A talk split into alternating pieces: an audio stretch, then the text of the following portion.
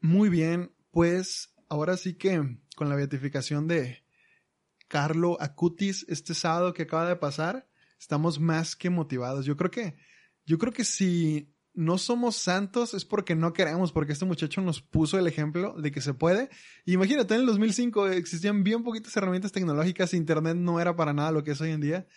Y todo lo que logró, me encanta, a mí sobre todo me encantó que, que como que él estuvo en secreto toda su vida, su, su vida de santidad estaba muy, muy en secreto, como muchos santos. Era una vida cotidiana, no era una vida pública. Y lo chido fue cuando fue su funeral que empezaron a llegar un chorro de personas extrañas que nadie conocía, de que no, es que Carlos una vez me fue a visitar al hospital.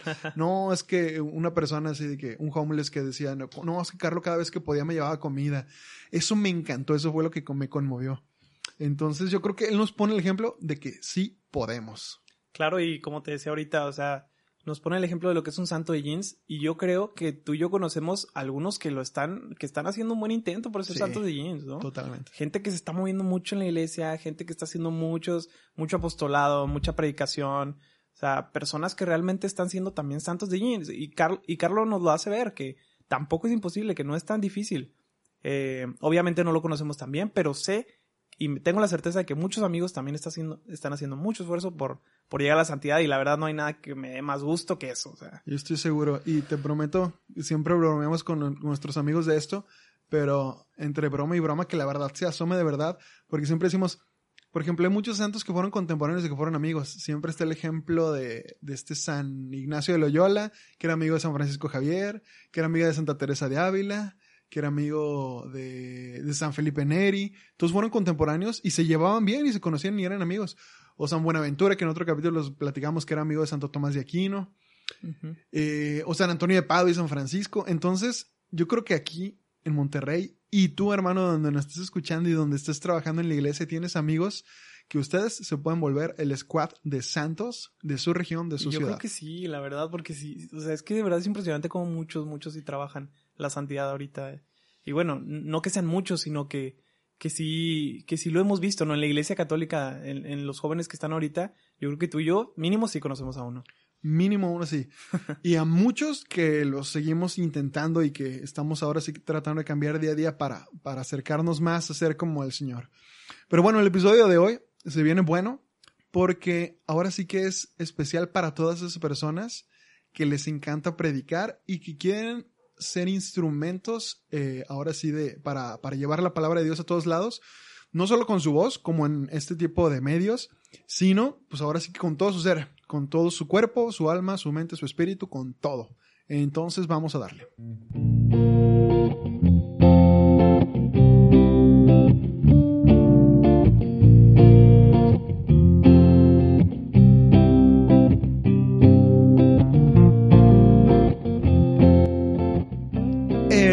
Hermanos, ¿qué tal? Bienvenidos a un episodio más de su podcast de cabecera Espadas de Papel.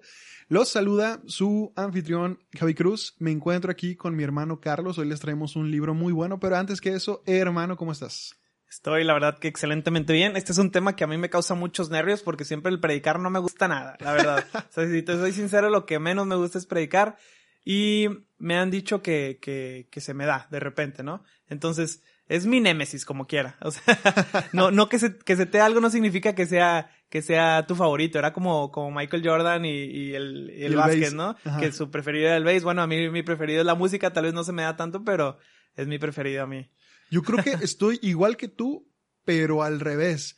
Mm, mm, por ejemplo, me, me invitaron y por mucho tiempo estuve sirviendo mucho de música y yo la verdad no me siento tan cómodo, no me siento para nada tan bueno. Me sé que sé que puedo tocar la guitarra y me puedo entonar pero veo a cracks como tú, como Andrés, como Jerry Salazar, como montones de amigos que sirven en, este, en este carisma, en este medio tan bonito que es este Ministerio de Música. Y, y yo me veía y yo decía, ¿por qué me invitan a mí tanto si no? Siento que no soy tan bueno. Y al contrario, me encanta la predicación y yo me siento como pez en el agua predicando y me encanta hablar del Señor. Y tengo fama porque siempre me extiendo, que amigos, les prometo que llevo trabajando en eso fácil los últimos dos años. Me he medido los tiempos en mis últimos, fácil, en mis últimos 30 temas. Estamos trabajando en eso en el podcast también. En el podcast también estamos trabajando en eso. Y normalmente sí me pasa, pero ya últimamente me he pasado por 5 o 10 minutos. Y de hecho, en mis últimos dos temas ya no me he pasado. De hecho, me han quitado tiempo. En mi último tema me tardé 47 minutos. Estuvo, estuvo para mí cardíaco. sí, pero es que, es que también los temas, o sea, está bien. eh, pueden durar más de una hora. Pero no sé, o sea, ya en un retiro en el que estás escuchando muchos y muchos que duren más de una hora, sí está un poco pesado y siento que sí pierdes, o sea, ir a la realidad, sí pierdes el interés de la persona. Yo creo que el tiempo perfecto es 45 minutos con 15 minutos extra para platicar con los chavos con los que estés predicando, preguntas y sí. Eh, la hora a mí siempre se me ha hecho perfecta porque me encantan los 60 minutos porque te, se divide muy bien. Cuando tienes 60 minutos se divide muy bien para acomodar tu tema. Pero sobre todo es, eso es muy recomendable cuando es dialogado, cuando estás platicando con los chavos con los que vas a predicar y qué opina uno y qué opina otro. Porque esas opiniones, de repente te sale un Edu que su opinión dura cinco minutos y entonces eso te quitó, te comió de, de- de tu tiempo de predicación. Entonces creo que yo siempre he manejado el estándar de una hora para los temas. Para los que no sepan, Edu es un amigo que, que piensa muy, ¿cómo digo? Es que es. Edu, ajá, no sé cómo Supremo. decirlo. No, pero siempre le, encu- le encuentra otro lado a, a- a la cara, otro lado a la moneda, siempre, no sé, siempre piensa de otra manera, entonces por eso Javi dice, de repente sale un Edu.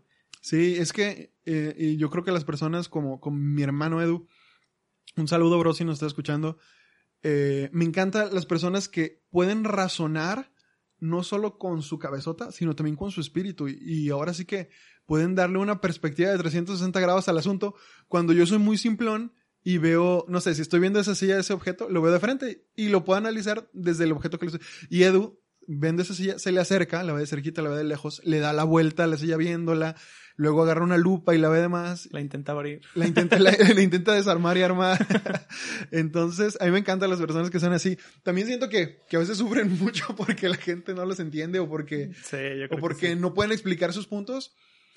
Pero bueno, vamos a empezar el episodio que se viene hoy. Se viene bueno porque vamos a hablar del libro Formación de Predicadores de José Prado Flores, José H. Prado Flores. Eh, entonces, para empezar, les voy a platicar un poquito de el famoso Pepe Prado. Quizás muchos digan, oye, ¿cómo que famoso? Yo jamás lo había escuchado. Bueno, para la renovación carismática es una persona muy famosa porque fue una de las manos derechas del padre Emiliano Tardif del que platicamos en el episodio 1. De hecho, si pusieron atención, en todo el episodio 1, en sus dos partes hablamos del padre Tardif y solo mencionamos a Pepe Prado en el título de que este libro es en coautoría con Pepe Prado. Y de fuera de eso no hablamos nada de Pepe Prado, todo fue el padre Tardif, porque es el protagonista del libro. Pero Pepe Prado fue el que, como es escritor y, y es eh, periodista, le ayuda al padre Tardif a sus memorias, ahora sí que ponerlas en, en, en, en libro. Y pues él fue nacido aquí en México, en Morelia. Tiene casi la edad de mi abuelito, es del 47. Él, él, él es fresón, él, tú- tiene una vida, él, él- él ahora sí que tiene una vida de predicación increíble. Él se casó en Caná de Galilea, lo contaba una vez en un tema, en el 81. Tiene cuatro hijos, Susan, Juan, Marcos, David, Ana Gabriela. Él estudió filosofía y sagradas escrituras en el Instituto Superior de la Ciudad de México. Y también teología, también en, allá en la CDMX, en el Instituto Superior eh, de Estados Eclesiásticos. Eh, ha sido profesor de Biblia en ese mismo instituto, también en la Escuela Bíblica de Guadalajara, y fue profesor del International Institute for Catholic Charismatic eh, en Roma. Ese es de nosotros, es de la renovación, es un instituto eh, de formación de renovación carismática en Roma, es, la sede, es donde estamos. También eh, lo impresionante de Pepe es que como predicador le ha tocado predicar en 59 países, es decir, o sea, si, si, si el padre Tardif predicó alrededor de no, en 90 países más o menos, pues Pepe hace cuenta que le iba siguiendo, le iba pisando los talones, pero como laico, como persona casada. Entonces, incluso yo iba a predicar en, en, en congresos en el Vaticano de Sagradas Escrituras. Predicó en retiros para sacerdotes en 17 países, Argentina, Bolivia, Brasil, Colombia, España, Estados Unidos, Guatemala, Italia, Japón, el Líbano, México, Perú, Polonia, Puerto Rico, Siria y como había dicho, la Santa Sede. Oye, pero imagínate predicarle a retiros en sacerdotes. o sea, lo que no leen los sacerdotes, para empezar. Si una vez en misiones me tocó predicarle a adultos y yo dije, ay, que les voy a predicar a las señoras. Yo le predico a puro chavo que no pasa de los 24 es que los sacerdotes años. Cada domingo tienen que meterse así un clavado a las escrituras para saber qué van a decir, qué van a reflexionar. Entonces, no me imagino la preparación que tienen y darles, ir a darles un tema a los sacerdotes, yo creo que sí. Yo sí lo rechazo. O sea, yo sí digo, no, yo no, yo no puedo. Eso Imagínate, imagínate, no sé, que les vayas a hablar del perdón y la reconciliación a hombres que se dedican a confesar personas todos los días y que tú lleves tu ejemplo de que, bueno, conocen la parábola del hijo pródigo. sí, este, la he dado como 15 veces en un homilía. demuestra nada más que Pepe Prado es un crack y es un, lo Es un super crack. Entonces, eh, pues ahora sí que Pepe tiene un libro que la verdad es viejo. De hecho, la edición que yo tengo es del año 2000. Es pues, imagínense, en el 2000 yo tenía 7 años, 6, 7 años. Y era cuando mis papás andaban en esos grupos, que nosotros estábamos chiquillos, ellos seguían en sus grupos de matrimonios jóvenes. Tenemos este libro que se llama Formación de Predicadores. Hoy en día, aquí en Monterrey, se da en, eh, en el Instituto del Padre Caro de Mater Ecclesia. Lo puedes tomar este curso en línea, se llama Formación de predicadores, así como igual, o, taller de predicación, no me acuerdo. De hecho, está en línea, lo pueden buscar y ahí va el shootout. Eh, todos conocen la página de evangelización activa que te comparte el evangelio diario por correo. Pero también tienen montones de, de, cursos, cursos de bíblicos, cursos de líderes, cursos de mariología, cursos eh, de este curso de predicadores. De hecho, también tienen un curso muy bueno de, de, dones y carismas para los que les interese. Cuestan como 100 pesos los cursos y son un semestrales. Son, te dejan tareas. Es, es un curso muy formal Obviamente eh, siempre es la opción en línea. Creo que ahorita la opción en físico de ir a, la escuela de Mater Ecclesia no está disponible por obvias razones. Pero el, ahí pueden encontrar este taller que está totalmente basado en este libro. Como siempre, y como les decimos en cada capítulo, no queremos spoilear esto del libro. Les vamos a hablar de unas partes del libro que nos llaman mucho la atención. Sobre todo, quiero hablarles del estilo de, de, de, qué es un predicador. O sea, qué es lo que nosotros conocemos o qué es lo que nosotros pensamos al escuchar la palabra predicador y sobre todo los tipos de tema, les quiero platicar en este episodio, los tipos de tema en el que tú puedes clasificar cuando te vayan a pedir una predicación de que, a ver, ¿qué tipo de tema me están pidiendo? Entonces vamos a ver los tipos de tema y si alcanzamos un poquito a ver la parte técnica de cómo te desenvuelves, de cómo te mueves, también digo, creo que el formato de podcast no se presta tanto porque lo importante es que vean cómo se desenvuelve un predicador al momento de estar hablando, de estar caminando, de qué haces con las manos, con los ojos, con los pies, con, con todo. Eh, pero eh, si nos da el tiempo, pues lo, platicamos también. Fíjate que la parte técnica, eh, nosotros la llevamos en Evangelii unas veces y una de esas veces yo estaba llevando la materia de competencia comunicativa en la facultad y vi que tenía mucha similitud. O la verdad, los temas que se abarcan ahí en, la parte técnica tienen mucha similitud con la, con las, con las clases de competencia comunicativa que te da la, la, la uni. No sé eh, si todos le habrán puesto atención, pero si le pones atención realmente es, es, prácticamente lo mismo. De hecho, hoy estaba hablando con una amiga que también es psicóloga y le decía, le decía sobre este taller y le decía, te prometo que si un día se ocupa, podríamos adaptar este taller para que simplemente fuera un, un curso para hablar en público. Obviamente, o sea, estoy hablando de cuando lo quieras dar para esta parte laica. Agarramos la parte del taller que es la técnica y se puede hacer un taller versión corta, una, dos horas, de cómo hablar en público. Porque ahora sí que Pepe Prado se aventó muy buen trabajo en, en, en este libro. Quiero mencionar que el libro también tiene una coautoría. Este Pepe Prado no lo escribió solo, lo escribió con Salvador Gómez. Busqué en internet información sobre Salvador, pero solo me sale que pues, es un predicador muy conocido aquí pues, a nivel local en México. Eh, parece que tiene muchas predicaciones en YouTube. No lo conozco mucho, no encontré como tal una biografía de él, por eso no lo menciono notado, pero Salvador, no, tampoco no, no quiero pasar sin mencionarte. Parece ser un predicador muy dotado, yo me imagino que ha de ser del equipo de Pepe. Y pues sin más vamos a empezar con este libro escrito por este par de cracks. Em, empiezo, empiezo con la introducción, que es, es breve, y de ahí me paso al primer ejemplo de predicador. Dice Pepe, hoy en día presenciamos la época más maravillosa de las comunicaciones. Sin embargo, contrastantemente, subsiste un problema que no es cuestión ni de las antenas, ni de los circuitos, ni del Internet. No se trata de comunicar algo, sino de comunicarse. El gran reto que tenemos en los campos personal, comunitario, social y aún religioso es comunicarnos. Y no nos referimos a los medios de comunicación, sino específicamente a los comunicadores. Jesús fue el gran comunicador, porque se comunicó a sí mismo, se expuso ante los demás y llegó a decir, aprendan de mí. Sus palabras estaban de acuerdo con sus acciones. De ahí dimanaban su autoridad y su superioridad con respecto a las enseñanzas de los escribas y fariseos. El maestro nunca se comunicó tanto como las siete palabras desde el púlpito de la cruz porque ellas estaban acordes con la actitud de vida que él había metido a lo largo de todos sus días.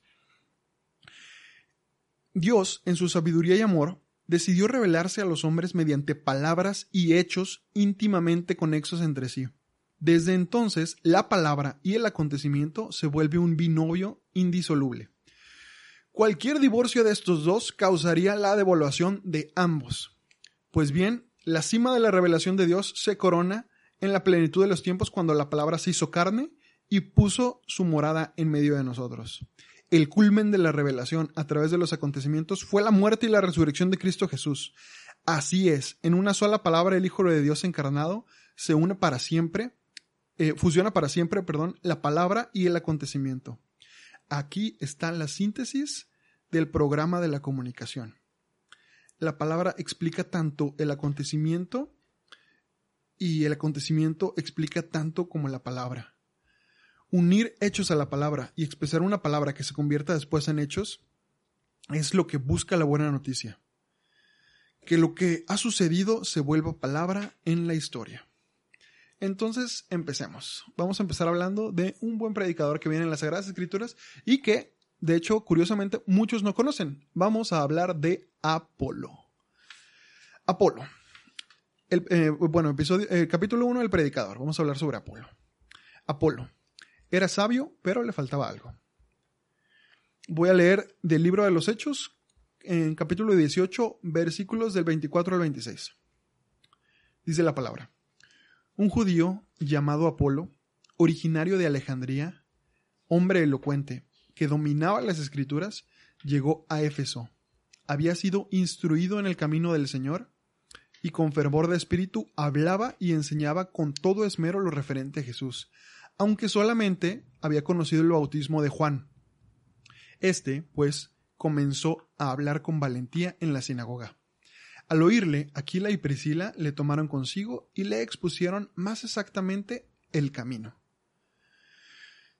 Aquí quiero hacer un paréntesis para los que no recuerden un poquito su lectura de Hechos de los Apóstoles. Cuando nosotros hablamos de el camino, era el primer nombre que se le daba al cristianismo.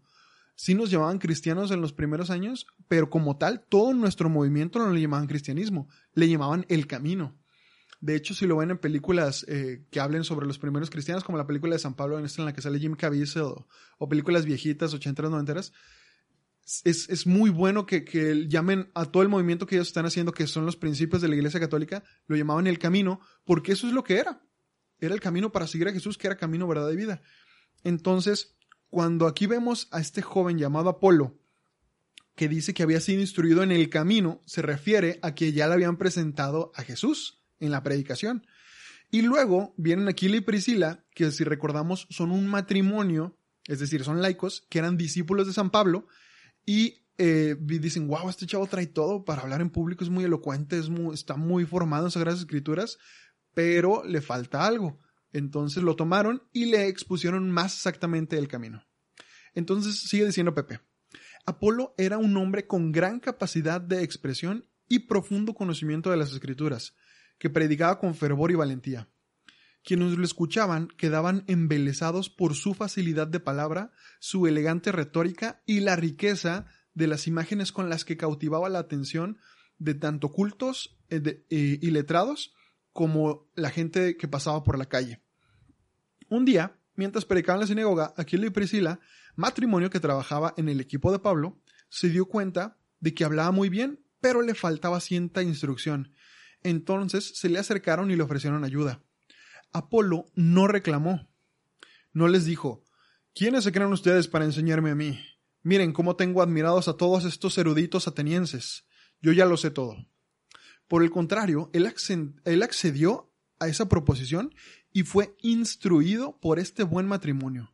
En él no hubo orgullo o jactancia por el vasto conocimiento que poseía en las escrituras, sino una gran sencillez para poder aprender de otros. Ah, y aunque predicaba maravillosamente, no era útil ni provechoso para el trabajo de la gran comunidad del camino. Pero gracias a su actitud abierta pudo aprender lo que le faltaba para volverse ahora sí un gran beneficio para todos los creyentes, al grado que tuvo un papel trascendente en la iglesia primitiva. Y, cito, Hechos de los Apóstoles capítulos 18 versos 27 y 28. Queriendo él pasar a Acaya, los hermanos le animaron a ello y escribieron a los discípulos para que le recibiera. Una vez allí, fue de gran provecho, con el auxilio de la gracia, a los que habían creído, pues refutaba vigorosamente en público a los judíos, demostrando por las escrituras que Cristo, eh, que el Cristo era Jesús de Nazaret. Apolo nos enseña que para ser predicador no basta la facilidad de palabra o el gran conocimiento de las escrituras, sino se requiere humildad y deseo de aprender. Posiblemente algún lector de estas páginas sea un notable orador, que tenga muy buenas técnicas o que tenga un gran conocimiento de escrituras eh, y con un evidente celo por el Evangelio. Pero si tienes actitud de aprender más, encontrarás en este libro a tú, Aquila, y tú, Priscila, que te van a capacitar para ser mucho mejor a tu trabajo. ¿Cómo es este primer mensaje que nos da el buen Pepe? Pues yo veo a este matrimonio que, que son realmente líderes, o sea, porque eh, eh, eh, habla de que ellos estaban observando, ¿no? A, Apolo y ellos tienen la visión de un líder de, oye, él también puede ser un buen líder. Entonces, no lo dejan a su deriva, sino dicen, él, él puede servir y puede ayudar a la, a la iglesia. Era de lo que platicábamos hace unos capítulos que un líder debe formar otros líderes. Entonces ellos dicen, Apolo tiene lo necesario para ser un líder, tiene la facilidad de palabra, la gente lo escucha, vamos a formarlo de manera correcta. Y siento que es lo que nosotros debemos hacer en nuestros grupos, identifica a la persona que tiene las habilidades de líder y velo formando, velo preparando. ¿Por qué? Porque nadie llega sabiendo todo y nadie llega, nadie llega sabiendo predicar, sabiendo hacer los apostolados, nadie llega, pues nadie, nadie llega así con, con todos los, los conocimientos necesarios. Pero un líder lo que debe hacer es ir, viendo quiénes son los, y no simplemente los, los que ya tengan las habilidades, o sea, también irlos viendo, pero también los que tengan la disposición, los que tengan la entrega, porque eso muchas veces es mucho más valioso, como lo vemos en las mismas escrituras con Moisés, que Moisés incluso era tartamudo, pero Moisés tenía toda la disposición para ayudar a, a Dios, ¿no? De hecho, yo creo que Apolo nos deja un ejemplo perfecto, porque así como dices que Aquila y Priscila eran un buen ejemplo de líderes maduros, Apolo era un buen ejemplo de un predicador joven. Apolo no se dice que era un niño, se dice que era una persona instruida. De hecho, por el simple hecho de tener gran conocimiento en las escrituras, probablemente era como San Pablo. O sea, San Pablo fue discípulo de Gamaliel. El gran Gamaliel era ahora sí que, el rabí más respetado de todo el judaísmo eh, eh, contemporáneo a Jesús. Entonces por eso San Pablo era tan respetado y además era ciudadano romano. Yo estoy casi seguro que no tenemos la información, pero estoy seguro que Apolo era igual. Debió haber tenido un gran maestro de las escrituras y cuando conoció a, Jesús, cuando alguien le predicó sobre el camino, que pudo haber sido cualquiera de los doce apóstoles o pudo haber sido Aquila y Priscila o cualquier discípulo de San Pablo, de San Pedro, yo creo que, que este buen romano ahora sí que se conmovió porque lo dice y lo citábamos ahorita en Hechos de los Apóstoles, cuando ya recibió la formación de Aquila y Priscila, refutaba con los judíos y les demostraba con las escrituras cómo Jesús era el Cristo, el Mesías, el esperado. Imagínate, estaba, estaba ahora sí que, que increíble. Apologética desde tiempos inmemorables. Apologética desde tiempos inmemorables. Ahora sí, y de hecho San Pablo lo cita y creo que no me acuerdo si les dice a los Corintios o a qué carta era el de que les voy a mandar a Apolo. O sea, imagínate, Ahora sí que, que Apolo como discípulo de San Pablo fue de gran ayuda. Fue, creo que llegó a ser obispo San Jerónimo, llegó, creo que tiene escritos de, sobre Apolo. Y, y de hecho, San Jerónimo declara que Apolo está muy descontento por los problemas que había en Corinto. Corinto es un ejemplo perfecto para todas esas comunidades carismáticas, porque Corinto era muy carismática, pero al mismo tiempo tenía muchos problemas pues, del mundo, ¿no? Entonces, después de las cartas de, a los Corintios de San Pablo, la comunidad tuvo una sanidad que necesitaba y Apolo dejó de estar, había estado muy descontento con esa comunidad y regresó a predicarles. Y creo que es al final de la segunda carta de los Corintios cuando San Pablo le dice, les voy a mandar a Apolo. Y Apolo llegó a Corinto y se convirtió en su obispo. Entonces, imagínate, ahora sí que tenemos a uno de los primeros cracks de la iglesia. Ahora sí que un gran diácono, un gran obispo, un gran predicador que lo único que le faltaba era un poquito más de instrucción para entender quién era Jesús y mucha humildad para poder ahora sí que no sacar sus credenciales y decir, no, no, no, espérense. Así como San Pablo es discípulo de Gamaliel, yo soy discípulo de Juanito. Y yo tengo más conocimiento en ustedes. A ver, ¿qué eres tú, Atila? ¿Qué eres tú, Priscila? De seguro son artesanos o tienen algún, algún puesto menor. No, yo, yo soy discípulo de un gran rabí. No se puso sus moños, fue totalmente humilde y eso hizo que apareciera en la palabra de Dios como un gran predicador. Es que también requiere mucho mérito porque, porque una vez que ya estudiaste, una vez que ya llevas mucho camino recorrido, o bueno, que tú piensas que ya llevas mucho camino recorrido, escuchas, no sé, como las, las más típicas, ¿no? La, la parábola del hijo pródigo y tú dices, wow, o sea, ya las, creo que la he escuchado en mi vida unas, eh, no sé, unas 15 predicaciones del, del hijo pródigo. Pero la humildad está en que, que cada vez que la escuches te vas a quedar con algo nuevo porque Dios no te pone las cosas y no te pone las personas a predicar para que escuches lo mismo. No, te lo pone por una razón y, y, tu trabajo es tener la humildad necesaria para escuchar a la persona y saber que vas a aprender algo nuevo y tener la fe en que Dios te lo está poniendo porque vas a aprender algo que te va a servir posteriormente. Y de hecho, de hecho cuando hablamos en el episodio de Scott Hahn, él lo decía exactamente lo que estoy diciendo ahorita, lo decía muy bien, decía, Imagínense, todo lo que recibimos de Dios en la Eucaristía es, imagínate, todo un Dios recibido en una pequeña hostia, en, una pequeña oblea insípida. A veces seca, a veces hasta crujiente, así no te sabe nada. Es decir, una gran riqueza la recibimos de manera insípida, de manera así como que no llama mucho la atención a los sentidos gustosos, eh, eh, al sentido del gusto. Exactamente es lo mismo, decía Scott Hahn, con la predicación montones de veces tú puedes recibir mucha riqueza de una homilía insípida, de una homilía en el que el padre está hablando aburrido, sin meterle mucha técnica de predicación, que eso no quiere decir que los sacerdotes no tengan que estar en constante formación. Si algún sacerdote nos está escuchando, por favor, métele galleta. Ahora sí que los laicos, yo sé que la homilía no es el centro de, la Eucaristía, pero sí los ayuda mucho. Entonces, si ustedes le pueden meter a su técnica de predicación, eh, pues un poquito más y hacerlo un poco más ameno, pues estaría perfecto. Pero... Y, también por el, por el hecho de que no todas las personas comulgan. Entonces, esas personas están perdiendo la mitad, o bueno, no la mitad, sino una gran parte de la misa por, por, el, por el hecho de no, de no recibir la comunión. Y realmente, por donde están recibiendo a Cristo es la, la mera predicación. Sí, por la palabra de Dios. Y de hecho, esa semilla plantada por ustedes, eh, los primeros predicadores, los verdaderos predicadores, eh, pues ahora sí que los puede llevar a acercarse a los sacramentos. De hecho, una vez el, cuando les presentaba el taller de predicación al, a nuestro antiguo párroco, el, padre Juan Carlos eh, Castillo, un saludo, padre, si nos llega a escuchar alguna vez. un gran crack, psicólogo también. lo extraño mucho, padre. Usted me enseñó mucho. Eh, el padre Carlos nos decía una vez que por definición, el predicador, la predicación casi es exclusiva del sacerdote. Hablando del Código de Derecho Canónico, la predicación hacia los laicos está eh, reservada para cuando el sacerdote no puede atender las necesidades. Que hoy en día, tiempo de laicos, pues es casi todo, porque el sacerdote, pues ahora sí que escasean las vocaciones, que no hay que dejar de orar por las vocaciones, y pues ahora sí que son montones de laicos los que atienden pues las escuelas de Biblia, toda esta parte de la catequesis y por lo tanto pues todos los talleres donde se dé una predicación, todos los grupos donde se tengan que compartir temas. Entonces él me decía, pero en sí el verdadero predicador es el sacerdote. Ahora sí que el laico eh, eh, pues se limita a ser un comunicador más y su predicación pues se queda ahora sí que a reserva del permiso del sacerdote, que es lo más correcto. Eh, entonces, lo más correcto, no se dice así, ¿verdad? lo correcto. Lo correcto, lo correcto. Perdónenme, amigos, sobre todo a, ustedes que son muy letrados y que a mí se me sale. Yo, pues, yo soy de barrio. A mí me, me, enseñaron a hablar con el. ahora sí que con, con toda esta parte de, de, estos regionalismos raros y estas muletillas y toda esta parte que de hecho pule muy bien el taller de predicación.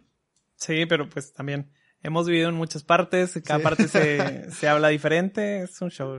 tenemos no, una mezcla medio rara, ¿no? Hay de... Contándoles un poquito de nuestra vida, Carlos y yo, eh, pues con nuestra familia vivimos un rato, somos de aquí, somos de Monterrey, nacimos aquí, pero luego nos fuimos a vivir unos siete años a Aguascalientes y luego un par de años a Zacatecas.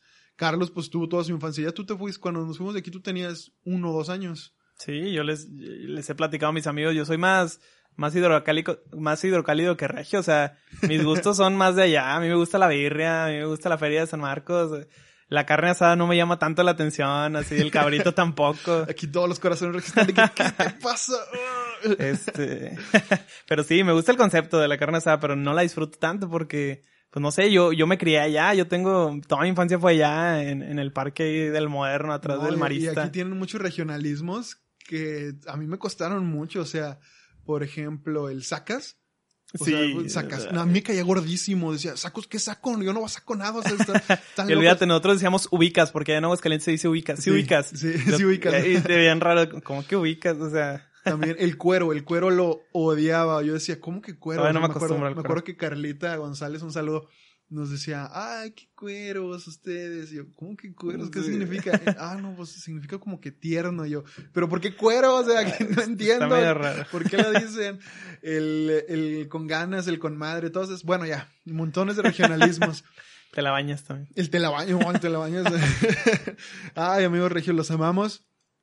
Pero tienen tantas maneras de expresarse que ya, ya después de 10 años viviendo en esta ciudad otra vez, pues se te pegan pero personas que nos están escuchando de otras partes de México y, esas personas, dos, tres personas que nos escuchan en Estados Unidos, esas dos personas que nos escuchan en Irlanda, esas dos personas que nos escuchan en España, si, si hay algo que no entiendan o un, término que pues, es porque pues, somos del norte del país y hablamos raro, y nos pueden preguntar con toda confianza por ahí por mensaje en Instagram. Pero bueno, nos desviamos un chorro del tema. paréntesis cerrado. Super paréntesis. Pero está bien, es, lo chido de los podcasts. te desvías y, terminas hablando de, de, algo que es parte de, de tu día a día. Y sobre todo es muy importante porque estamos hablando de comunicar. Entonces, no es para nada lo mismo que te predique un regio a que te predique, no sé, un tapatío o o haya un hermano chilango o no sé, alguien de la costa. Es muy, muy Claro, y de hecho en misiones lo que más te recomiendan es trata de no usar regionalismos, trata de no decir todas esas frases que dices con tus amigos, trata de hablar lo más neutro posible para que las personas no se vayan a ofender, porque muchas cosas pueden significar otra cosa incluso cambiando de estado. Muy bien, pues vamos a seguir. Em, uy, y en esta siguiente parte que voy a leer, ahora sí voy a confirmar una anécdota que conté en un episodio pasado y ahora la voy a leer, literal. Eh, pero vamos a hablar, sigue diciendo Pepe Prado un poquito más adelante en este primer eh, capítulo. Dice, Jesús, el primero y más grande predicador. Jesús es el modelo de todo predicador, porque es al mismo tiempo evangelizador que anuncia un mensaje y evangelio o buena noticia para todo el mundo, que tiene sentido perfecto, perdón por el paréntesis, pero sí, o sea, Jesús se compartía a sí mismo en la palabra. Nosotros compartimos a Jesús, llevamos a Jesús, pero Jesús se llevaba a sí mismo el mensaje a los demás. Ahora sí que el verbo llevaba al verbo, la palabra predicaba la palabra. Eh, vemos su perfil pintado por los evangelistas. Las cuatro visiones no se oponen, sino se complementan. Son como los diversos colores que pueden componer un arco iris. Por ejemplo, Marcos nos presenta un evangelizador taumaturgo. Taumaturgo quiere decir que hace milagros, que muestra el gran poder de Dios, sobre todo en la cruz. Para Marcos, Jesús siempre está unido en comunidad con sus discípulos y evangeliza con más de 18 milagros y prodigios que realiza tanto con palabras y discursos como con obras. Mateo nos muestra a un maestro que enseña con la fuerza de la palabra, Jesús como nuevo Moisés tiene una palabra sin igual, que enseña y maravilla a las multitudes. Resume su enseñanza en cinco discursos y revela el misterio del reino en una policromía de parábolas. Lucas nos muestra a Jesús pobre y misericordioso. Jesús, lleno del Espíritu Santo, ora constantemente para anunciar la buena nueva a los pobres y llama a los pecadores mediante una misericordia sin límites.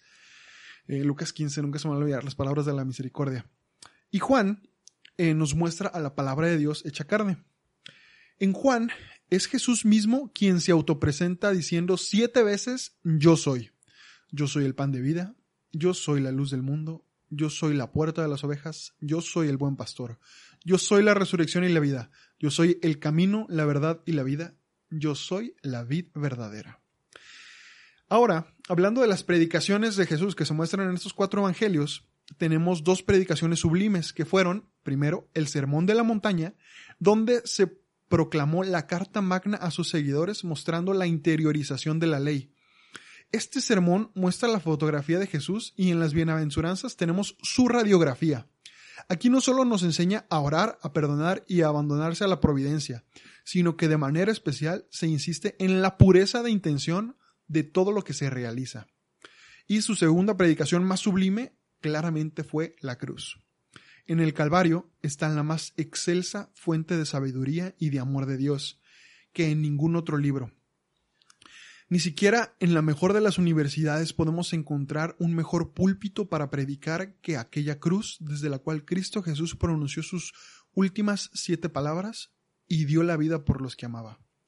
Un día, Santo Tomás de Aquino visitó a San Buenaventura y le dijo, quiero que me hagas un favor. Necesito conocer tu biblioteca porque te oigo predicar tan bien que quiero saber de qué fuente estás bebiendo. San Buenaventura lo llevó a su celda, corrió una cortina y ahí, en un reclinatorio, se encontraba la imagen de Jesús crucificado. Mirándolo fijamente a los ojos, le reveló, aquí está la fuente, amigo mío, de mi sabiduría. Esta es toda mi biblioteca, donde aprendo lo que él enseñó. Santo Tomás de Aquino sonrió y le contestó, tu biblioteca se parece mucho a la mía. Entonces, increíble. Ahora sí que en, unos, en un par de páginas, Pepe nos, nos da un súper resumen de Jesús y cómo era tan diferente en los cuatro evangelios y tan igual porque, como dice, no se contraponen, sino más bien se complementan.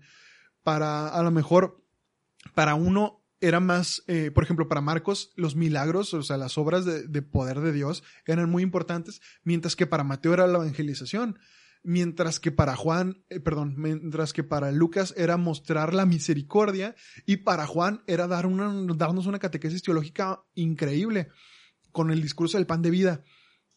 Entonces, ahora sí que, que Jesús nos demostró con, con, estas dos predicaciones de las siete palabras, perdón, de, de la cruz en las siete palabras y del sermón de la montaña, lo importante que es compartir el mensaje por la voz, por la palabra hoy en la, hoy en la comida creo que era, estaba platicando con mi mamá y ella me decía esto precisamente y no se me hace coincidencia que me lo haya dicho exactamente hoy que estamos grabando. Nos decía que estaba estudiando en su maestría las, eh, las bienaventuranzas y que se daba cuenta cómo Jesús, si Moisés ya nos había presentado la ley y nos decía, no hagan esto y no hagan esto y no hagan esto, Jesús no nos dice eso, Jesús viene y nos dice, en vez de no hagan eso, nos dice, bienaventurados los bienaventurados los, eh, bienaventurados sinónimo de ser feliz, entonces nos decía, ¿eres feliz si haces esto? ¿Eres feliz si haces esto? En vez de, no hagas esto porque está mal, y ya, punto. No, no, no quiero para nada demeritar la ley, porque por algo nosotros como católicos, dos mil años después, seguimos eh, tomando los diez mandamientos de la ley de Dios como una buena cerca que nos protegen de los peligros del pecado, pero si nos quedáramos solo con la ley, no bastaría. Por eso Jesús vino a darle plenitud tanto a la ley como a los profetas. Entonces, eh, es increíble, es increíble todo lo que nos enseña el Señor en, un mensaje tan cortito, de verdad. Ahora sí que la siguiente parte eh, es breve, pero quiero leerla porque es, yo creo que es lo más importante que debe tomar en cuenta un predicador para poder iniciarse en todo esto. Y es el subtítulo que dice, el Espíritu Santo el protagonista de la evangelización. Dice Pepe, Jesús estaba pleno de Espíritu Santo y antes de enviar a los suyos por todo el mundo, les llenó de Espíritu Santo el día de Pentecostés. Sin el Espíritu Santo no hay evangelización. En el corazón de todo evangelizador está el Espíritu de Dios como protagonista de esta. En Primera de Corintios, en el capítulo 3, en el verso 6, San Pablo dice, Yo planté la semilla, Apolo la regó, pero fue Dios quien hizo posible el crecimiento. Wow, nunca había, perdón por hacer tantos paréntesis, pero nunca había leído esta cita bíblica.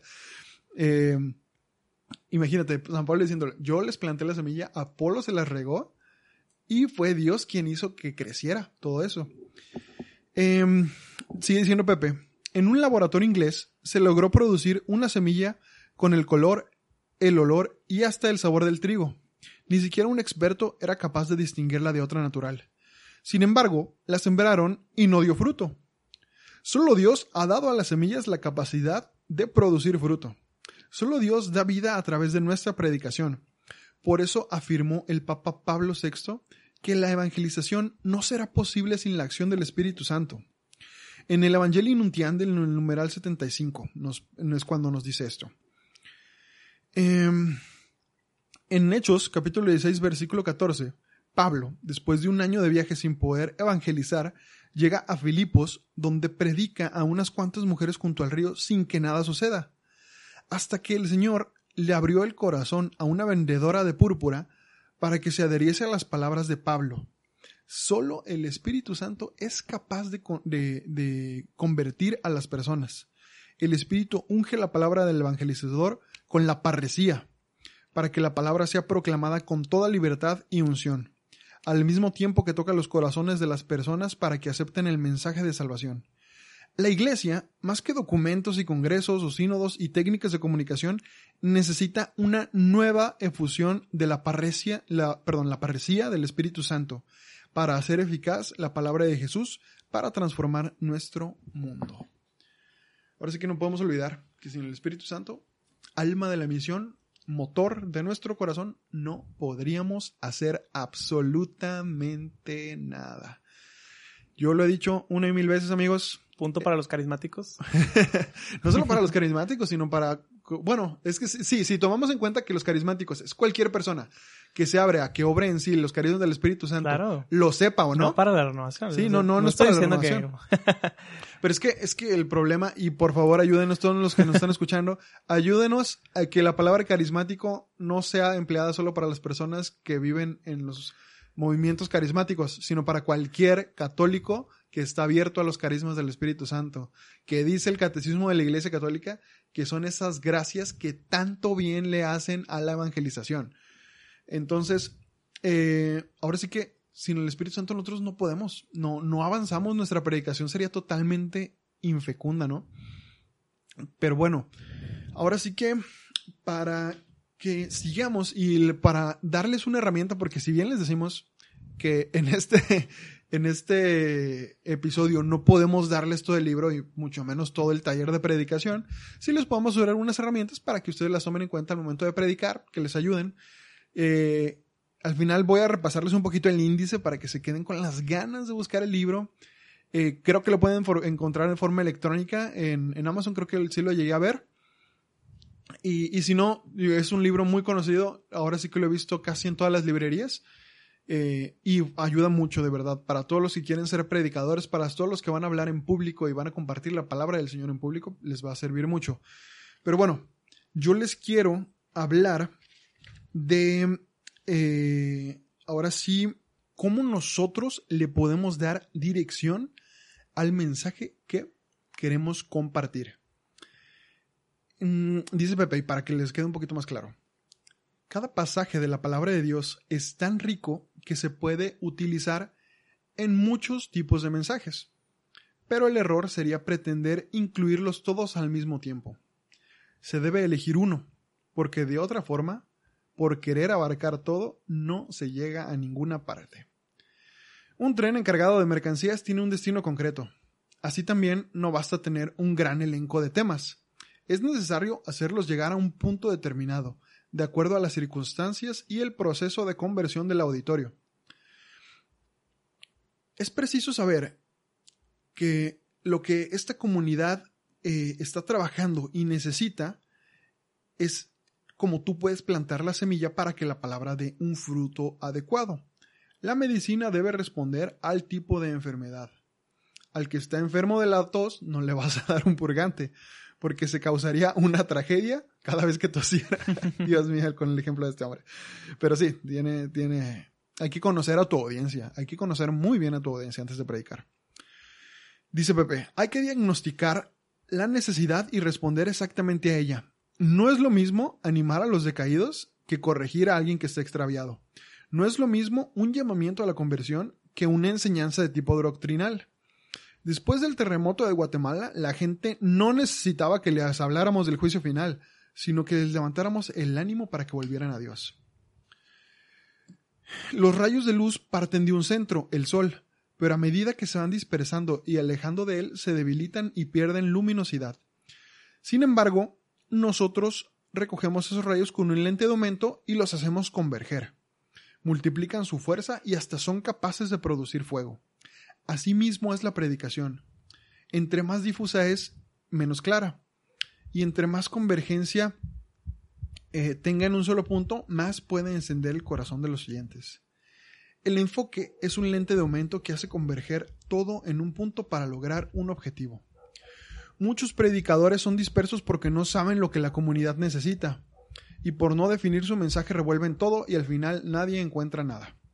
Tiran flechas al aire para ver si alguna em, eh, cae en el corazón de alguna de las personas. Cuando al final de la predicación la gente no captó lo esencial del mensaje es porque éste no tenía columna vertebral. Una tarde que sopraba un fuerte viento y comenzaba a llover, un granjero fue a buscar a sus gallinas para resguardarlas de la tempestad. En el camino, se dio cuenta de que la ropa del tendero se iba a mojar y se paró a recogerla. Pero antes de que estaba recogiendo la segunda prenda, encontró a su esposa que le dijo, Amor, se perdió el perro, hay que salir a buscarlo. Luego vio que el viento dispersaba la pastura y fue a buscar la llave de la bodega para meterla. Al llegar oyó como el viento golpeaba las ventanas de la casa y decidió primero ir a cerrarlas todas, pero se dio cuenta de que las ventanas no estaban pintadas y regresó con su esposa para preguntarle de qué color las pintaba. Al final, por querer hacer tanto, no hizo nada. Amigos que escucharon esa historia, ¿qué era lo primero que iba a hacer el granjero? resguardar las gallinas. Sí, y que terminó haciendo nada, ninguna de esas cosas. Así pasa cuando queremos abarcar todo en una sola predicación. La solución está en decidir qué tipo de mensaje queremos predicar, para lo cual se pueden seguir los siguientes tres pasos. Primero, diagnosticar la necesidad de la comunidad. Número dos, definir el tipo de mensaje que queremos dar. Y número tres, enfocar en esa línea toda la predicación, es decir, los textos, los ejemplos, las preguntas. A continuación, les ofrecemos las diferentes clases de mensaje para elegir alguno de ellos antes de predicar. Muy bien amigos, esto es lo que les platicaba al principio. Esto no, esto no es ley, esto son herramientas de trabajo probadas por un predicador que ha predicado en, en casi 50 países. Entonces, si a ti no te gustan, muy bien, pero te lo prometo que yo como una persona que, que a lo mejor no es experta, pero sí es muy docta en esta parte de la predicación y si tiene experiencia en esta parte, te puedo decir que son muy útiles si tienes la humildad para dejar que tu mensaje atraviese una de ellas. Pepe Prado lo dice bien, si tratas de que tu predicación tenga más de un tipo de estos esquemas, vas a batallar y vas a dar un mensaje muy difuso. Yo siempre he dicho, ok, no quiere decir que si te vas a enfocar por uno de estos, de uno de estos tipos, por ejemplo, si quieres enfocar tu tema con un enfoque de apologética, no quiere decir que al final no puedas hacer una exhortación a, la conversión, pero sí que todo tu tema tuvo un, un, un, foco, como decía ahorita, con la lupa. O sea, la lupa hace, toma muchos rayos del sol y los convierte en un láser, ahora sí que puede quemar, eh, eh, puede encender, fuego. Entonces, em, vamos a ir platicando estos tipos de esquemas que, en los que puedes tú eh, ahora sí que clasificar tu tema. El primer tipo de tema es el llamamiento. Estos son los mensajes para invitarnos a acercarnos a Dios. Nos presentan un amor incondicional, una misericordia sin límites y las maravillas de su bondad. Pasajes que te pueden servir de apoyo es Mira, estoy a la puerta y llamo, de Apocalipsis 3, o el Salmo 27, que nos muestra el poder salvífico de Dios. También Isaías capítulo 55 versos 1 y 6 que muestran el Dios generoso que quiere compartir con sus hijos todas sus bendiciones. El siguiente tipo es eh, los temas de evangelización que se dirigen al corazón. Se presentan el tema de la salvación de Cristo Jesús, centrados en su muerte y su resurrección, en el poder de la redención que hay en él y en lo oscuro de vivir sin el Salvador. Su objetivo es mostrar al hombre que la salvación es gratuita y no hay otro Salvador en este mundo. Por ejemplo, em, saqueo se puede usar en el capítulo 19 de Lucas para eh, mostrar ejemplos de este tipo de temas. También los pasajes de Jesús y la Magdalena en Lucas 8 y en Juan 20, o cuando Jesús le da el paraíso al buen ladrón en Lucas 23. El tercer tipo, está muy interesante, es los temas que invitan a la conversión. Oye, no estamos viendo ahí un patroncillo medio conocido por ahí. De, Te suena mucho el querigma. Retiros, sí, es totalmente el querigma. De hecho, una vez, de Dios, ¿no te acuerdas que una vez en el taller, en el taller hicimos este ejercicio de vamos a clasificar a cada tema del querigma en un estilo de estos de predicación? De hecho, vamos a hacer ese ejercicio al final. Cuando acabemos de decirlos todos, vamos a decir, a ver, amor de Dios, ¿qué tipo puede ser? Porque sí, vemos que puede ser llamamiento, pero depende, decía Pepe, del diagnóstico de la audiencia a dónde vas. A donde vayas a compartir el mensaje es el enfoque que le quieres dar. Eh, pero para no, para no adelantarnos, vamos a seguir con la siguiente parte. El tercer tipo, les decía, es, eh, son los temas que se pueden clasificar como conversión. Estos van dirigidos a la voluntad de la persona. Si dijimos que la evangelización va para llegar al corazón, estos van para fortalecer la voluntad. Si en la evangelización se subrayó el papel del Salvador, aquí se insiste mucho más en la respuesta del hombre que cree en ese Salvador y que confía y se entrega incondicionalmente. En Deuteronomio, capítulo 30, versos del 15 al 20, nos lleva a elegir uno de los dos caminos que existen delante del hombre. Otro ejemplo es la pecadora perdonada que rompe su basto de alabastro que simbolizaba el concentrado de su pecado en Lucas capítulo 7. Otro ejemplo podría ser Romanos capítulo 10 o Hechos capítulo 16, en donde se establece el proceso de la respuesta del hombre frente al don de la salvación. El cuarto tipo es un este es donde muchos podemos caer en enfocar nuestro tema. El cuarto tipo es la catequesis.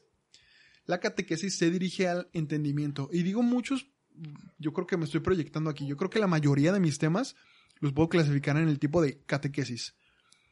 Eh, dice Pepe, usamos la forma catequética, que es mucho más ordenada y sistemática, cuando nos interesa dar una sólida enseñanza de tipo doctrinal o moral. Si el mensaje de conversión se dirige a la decisión, la catequesis se dirige al entendimiento. Es decir, la persona tiene que entender de lo que le estás hablando. En este apartado se insertan los cursos de formación, de crecimiento, de profundización en la fe. Y aquí es muy importante tanto la claridad como el orden del tema. Lo mismo que un proceso progresivo de enseñanza en una escuela primaria. Por ejemplo, en Hebreos capítulo 5 y capítulo 6 tocan temas que no son para nada de neófitos, sino para quienes ya han superado esta etapa de una fe infantil. Las epístolas de San Pablo, por ejemplo, principalmente son pastorales y son para cristianos que necesitan una formación catequética. El catecismo de la Iglesia ayuda mucho en esta dirección, así como la encíclica Veritatis Splendor. El tipo 5, ya vamos en el 5 en el 5 en el quinto esquema, perdón, de cómo puedes clasificar un tema. Puedes clasificarlo en espiritualidad. Este habla de la relación con Dios. Estos temas normalmente son mensajes que enfatizan nuestra rela- relación vertical con Dios y nos conducen a una comunicación más íntima con Él, recordándonos que dependemos más del Señor que de lo que hacemos. Son invitaciones a la oración y a la intimidad con nuestro Dios. Eh, Les dejo algunas citas para cuando quieran hablar de espiritualidad. Está la vid verdadera en Juan capítulo 15, el llamado a estar con Él en Marcos capítulo 3, Marta y María, uff, ejemplo perfecto. Ah, Marta. Marta, ¿por qué te preocupas? Buenísimo. María ha escogido la mejor parte y nadie se la va a quitar en Lucas capítulo 10. Y Oseas capítulo 11, versos del 1 al 6. El sexto eh, tipo de, de tema es, son los temas de compromiso. Si decíamos que la espiritualidad iba más entre tú y tu relación con Dios, el compromiso va más entre tú y tu relación con los demás. También como lo podríamos ver es tú y tu relación con la iglesia. Esta orientación tiene como columna vertebral el amor, la comprensión, la amabilidad y la bondad con otros. Las obras de misericordia, los distintos carismas y ministerios son excelentes vehículos para transmitir un mensaje de compromiso. Romanos, en capítulo 12, versos del 14 al 21, establece las coordenadas de la vida cristiana. También el himno eh, de Corintios, primera de Corintios 13, define muy bien la prioridad del amor sobre cualquier otra cosa. Y otro ejemplo para cuando quieres clasificar los, tus temas en, en esto de compromiso, está el juicio final que nos muestra lo trascendente del compromiso con los hermanos en Mateo capítulo 25. Obviamente el enfoque de todas estas acciones no es para conseguir la salvación, sino como consecuencia de haberla experimentado. Lo mismo se puede decir de la primera carta de San Pedro. Eh, vamos al séptimo, ¿verdad? El séptimo tema. El, el, séptimo esquema en el que puedes clasificar tu tema es la apologética. Ahorita que hablamos de Apolo, queda perfecto. La apologética es para dar razón de tu fe católica. Estos mensajes contienen argumentos claros, sencillos y sólidos para señalar el error y al mismo tiempo mostrar la verdad, implantando el reino en la mente y en el corazón de los creyentes. Ocho textos bíblicos que prueban la divinidad de Jesús. Los voy a decir súper rápidos. Juan capítulo 1, versos del 1 al 18 y capítulo 20, eh, versículo 28. Romanos 9.5. Eh, ¿Qué es esto? Tesalonicenses eh, no, o es Timoteo. No, olvídalo, es Timoteo. Timoteo capítulo 2, versículo 13. Primera de Juan capítulo 5, versículo 20. Hebreos capítulo 1, versículo 8. Y segunda de Pedro capítulo 1, versículo 1. Perdón, pero los tenía que decir todo. Por si hay algún estudioso, alguno que los quisiera, eh, son ocho textos bíblicos que prueban la divinidad de Jesús. Y otro ejemplo para, por ejemplo, hablar de apologética es el significado de los hermanos de Jesús en Lucas capítulo 8 o en Génesis eh, capítulos 11 y capítulos 13. Ahora sí que estos son, por ejemplo, dos ejemplos. Por ejemplo, te, dicen para probar la divinidad de Jesús, cuando venga algún hermano separado que no es cristiano, por ejemplo, eh, testigos de Jehová o no sé los mormones, porque los mormones ahorita andan tan raros que ya ni sé en qué creen y qué no. Pero, por ejemplo, estas personas que no creen en la divinidad de Jesús, aquí están unos ejemplos que lo prueban en la palabra de Dios. O también los que dicen de que, ay, es que María tuvo más hijos. Ya, todas esas ya no las sabemos. Es, demasiado cliché eso. no sé cómo lo siguen diciendo de las mismas Yo, yo no sé cómo hay católicos que siguen cayendo en esas de que, ay, sí es cierto, María tuvo más hijos. Bueno, hermanos, ahora sí que hay que estar formados. Yo no les voy a decir la frase que decían mis abuelos y mis, y mis tíos y mis papás. La, la clásica frase que a lo mejor has escuchado que dice, Católico instruido jamás será confundido. O la otra que dice como católico ignorante, futuro protestante. Esa, esa, frase yo no se les vengo a decir. Esa frase es del siglo pasado. Yo les vengo a decir, Oseas, creo que era capítulo 4, en el que dice, o no me acuerdo si era capítulo 6, se las debo, búsquenla. Mi pueblo pereció por falta de conocimiento. Palabra de Dios. Entonces, aguas con eso. Eh, hay que seguir formados para que, para que ahora sí no vengan unos falsos profetas a querer quitarnos la fe, porque se los prometo, como veníamos en el episodio de Scott Hahn, se puede demostrar que la, que, que la Santa, eh, nuestra Santa Madre, la Iglesia Católica, y todo lo que enseña es totalmente bíblico, es palabra de Dios, y ahora sí que tiene perfecto sentido con toda la liturgia y pues con toda la tradición de la Iglesia. Sigo diciendo, decíamos que apologética era el, el tipo 8, nos quedan dos más. Están los temas de tipo de fortalecimiento para animar a los que sufren. Y esto es cuando un predicador se encuentra frente a una comunidad que fue golpeada por la guerra, a lo mejor, o sacudida por un fenómeno natural que dejó muerte y destrucción. Entonces ahí se debe encender el ánimo y renovar el entusiasmo por vivir. No apagar el homecho que humea, sino revitalizar esas rodillas que están vacilantes. Los Salmos 23 y 40 nos muestran un buen pastor que cuida de sus ovejas. También otro ejemplo puede ser eh, cuando hablamos de los huesos secos en Ezequiel 37, versos del 1 al 14. O bien el himno del amor de Dios que proclama que nada ni nadie nos puede separar del amor y que de toda prueba salimos más que vencedores.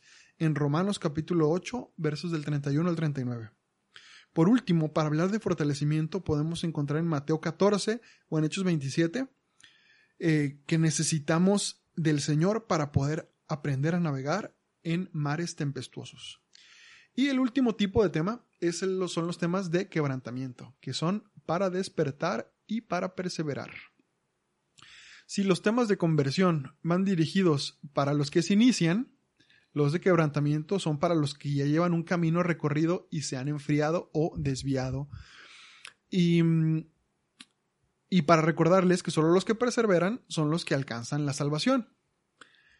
Por ejemplo, aquí podemos para los tipos para los temas de tipo de quebrantamiento puedes analizar los errores de Sansón en, en Jueces capítulos 13 y también en los errores de Saúl, que era un rey solitario y perdió muy rápido todo lo que Dios le había regalado en bendición.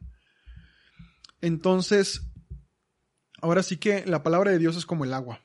Puede servir para calmar la sed, para apagar un voraz incendio, para regar un campo, y todo es la misma agua, pero va dirigida con un objetivo concreto. Sería un error tratar de, de intentar estas tres cosas a la vez o calmas la sed, o apagas el incendio, o riegas el campo. Entonces, a ver, decíamos, vamos a hacer el ejercicio. No sé, el tema del amor de Dios, ¿cómo lo clasificarías? Que puede ser en varios, no tiene que, ser, no tiene que estar casado con uno. Yo diría que es de espiritualidad. ¿Por qué espiritualidad? Porque habla de la relación con Dios, ¿no? Yo creo que sí, sobre todo para cuando ya es alguien crecido en la fe. Si vienes a hablar del amor de Dios, pues es para que, para vivir esa relación de amor. Y de hecho podrías usar aquí la, cita de Apocalipsis, creo que era capítulo 2, en la que el Señor les dice de que quitaré tu candelabro, o era capítulo 5, no, creo que sí era capítulo 2, en el que dice, quitaré el candelabro eh, porque te has olvidado de tu primer amor, así que es hora de que vuelvas a algo así, estoy parafraseando. ¿Y, ¿Y no crees que a todos los temas le puedas dar, le puedas dar, o sea, a todos los pues los títulos le puedas dar el diferente enfoque. Por ejemplo, porque también le puedes dar un enfoque catequético al, amor de Dios. Yo creo que con el público correcto, cualquier tema del carisma entra casi en cualquier tipo de, estos esquemas. Y digo casi porque no quiere decir de que, a ver, intenta poner el pecado y sus consecuencias en tipo apologética.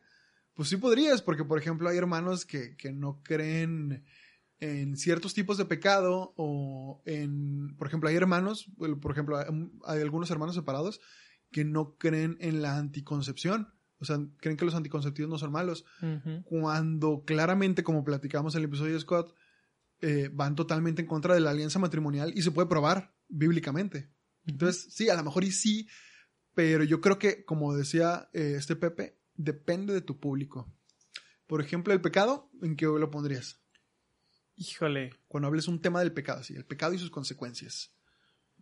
Pues que depende, porque, no sé, ahorita lo puedo ver como. Igual y como quebrantamiento. Sí, yo creo que quebrantamiento sería el primero que pensaría, porque cuando te invitan a predicar es con chavos que ya llevan un camino recorrido. Oye, pero lo de quebrantamiento a mí se me, se me ocurrió. Este, lo de Walk into Heaven por espadas de papel. Ya es que ustedes están haciendo un curso de de pues sí, realmente es de quebrantamiento, ¿no? De cómo cómo sobrellevar la el desierto espiritual, ¿no? Sí, de hecho, gracias por recordar, hermano.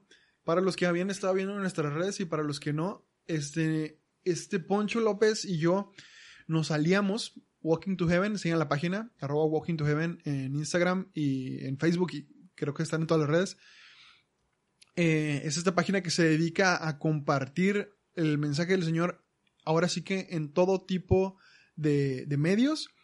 Y eh, ellos hacen la jornada de Walking to Heaven cada año, excelente jornada. Ahora sí que esta vez trajeron, esta vez trajeron predicadores muy, muy, muy, muy buenos. A mí me tocó trabajar en la pasada. Y pues Poncho y yo estábamos platicando un día y él me invitó a, crear este proyecto, que es un taller eh, de herramientas espirituales. Es un taller diseñado para las personas que quieren eh, salir de, no, no tanto de un desierto, sino más bien de un estancamiento espiritual, que se sienten estancadas en su fe, que no pueden moverse del hoyo en el que cayeron. Y, o bien para las personas que ya salieron de ese hoyo y que ya están caminando en su vida de gracia, pero no quieren volver a caer, que quieren herramientas para poderse mantener firmes. Por ejemplo, lo dices muy bien, los primeros temas son del, que de los que platicamos en el taller. Es de ocho sesiones el taller. Empezamos este sábado. Si alguno le llama la atención y digo, ah, chinelas, ya empezaron y no me puede anotar, se pueden anotar para el que sigue. Probablemente lo estemos empezando. Este taller va a terminar como en diciembre. Entonces probablemente lo estemos empezando para el próximo año 2021, empezando el año, arrancando bien con un taller. Eh, para que estén pendientes de nuestras redes sociales. Pero sí, en las primeras sesiones, por ejemplo, podrían ser de quebrantamiento, pero más adelante podríamos tocar otros diferentes tipos de temas. Por ejemplo, eh, estaba viendo que varias herramientas al momento de predicárselos a los chicos del taller, algunas van a ser puramente catequéticas. Literal, les vamos a hablar de esta herramienta que te regaló el Señor. Uf, es esto, esto y esto. A, B y C en este orden, porque así es como nos enseña el magisterio. Em, por ejemplo, el pecado se puede poner bien en quebrantamiento.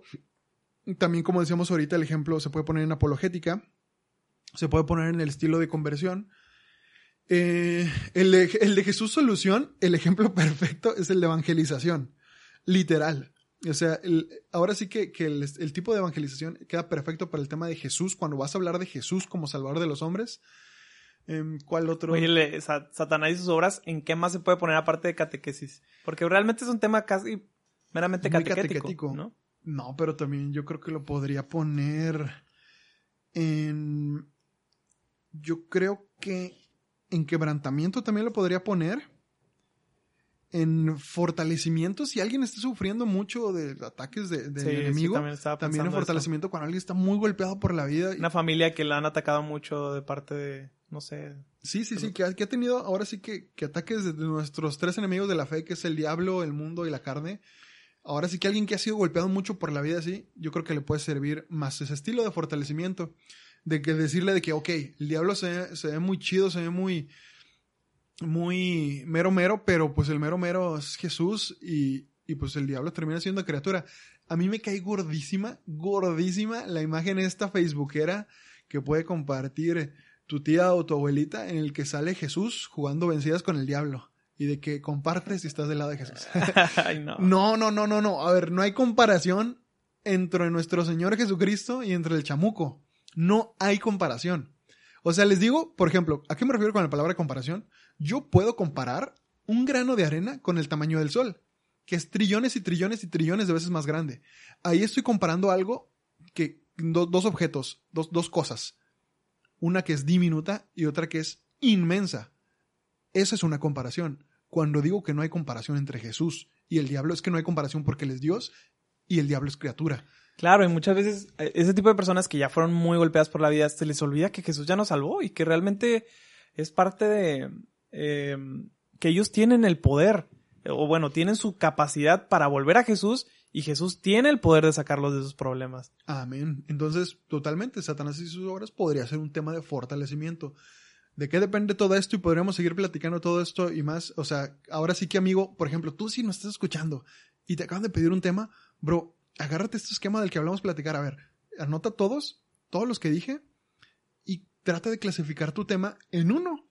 Y si dices, ay, Javi, es que no lo quiero porque quiero dos, ok, aplícala de yo. Yo dije, Pepe, ok, yo leí el libro y dije, Pepe, no se ha cerrado.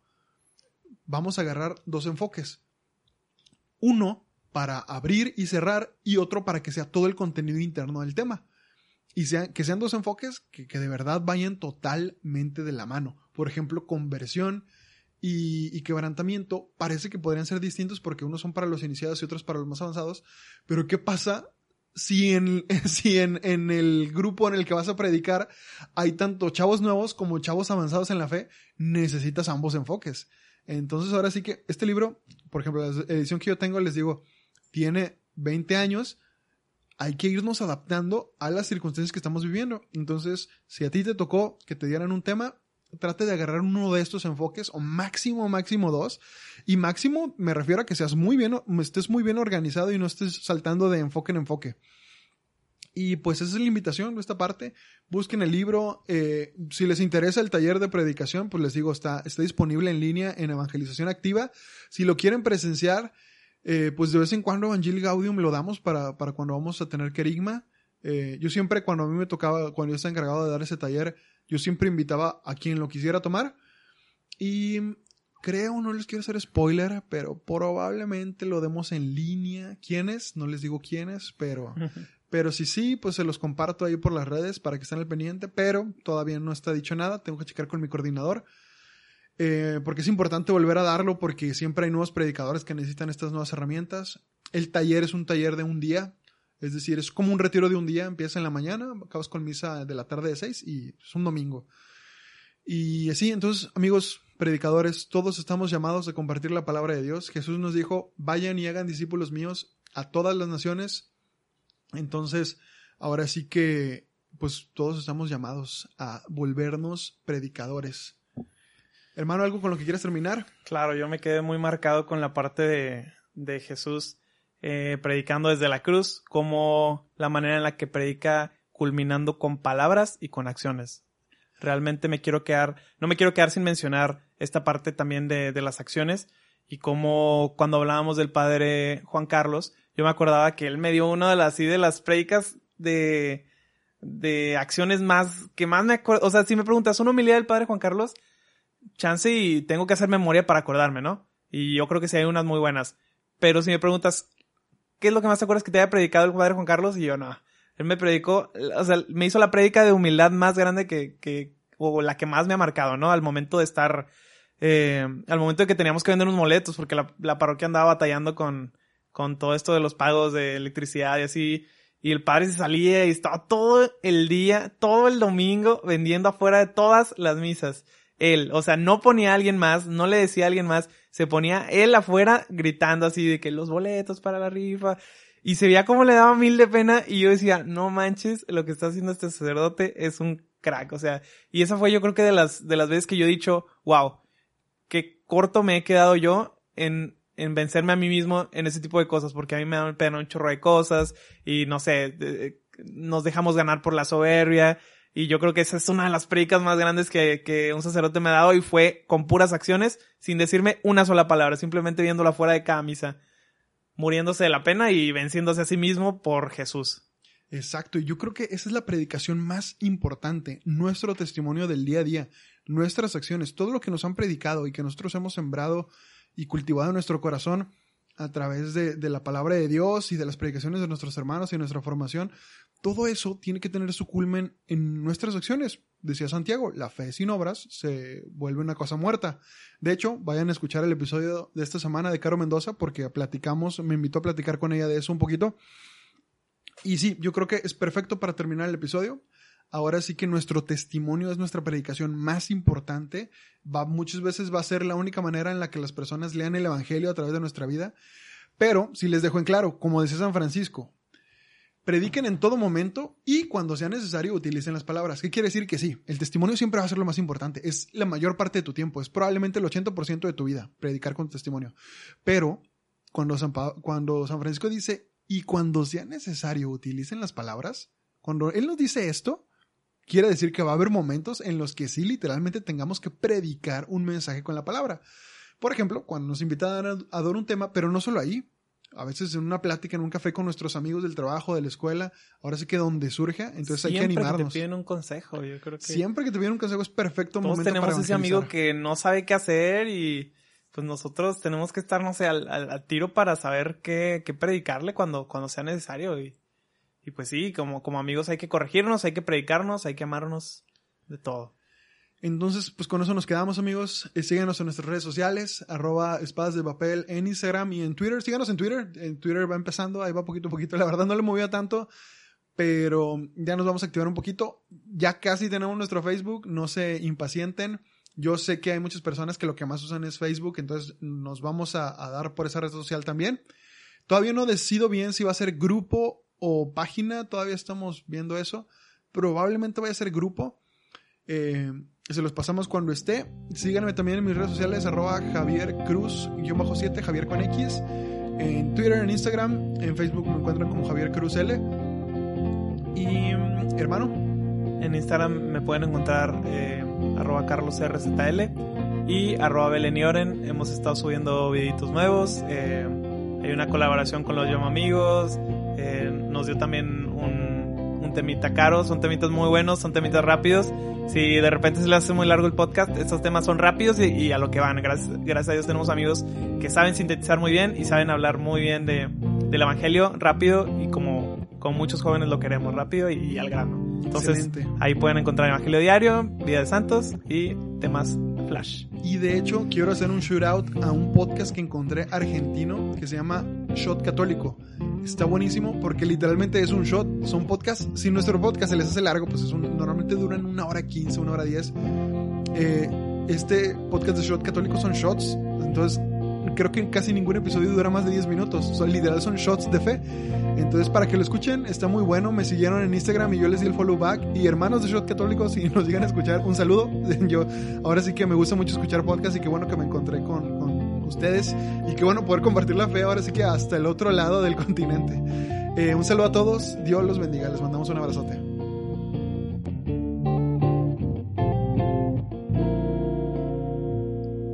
Espadas de papel, the podcast.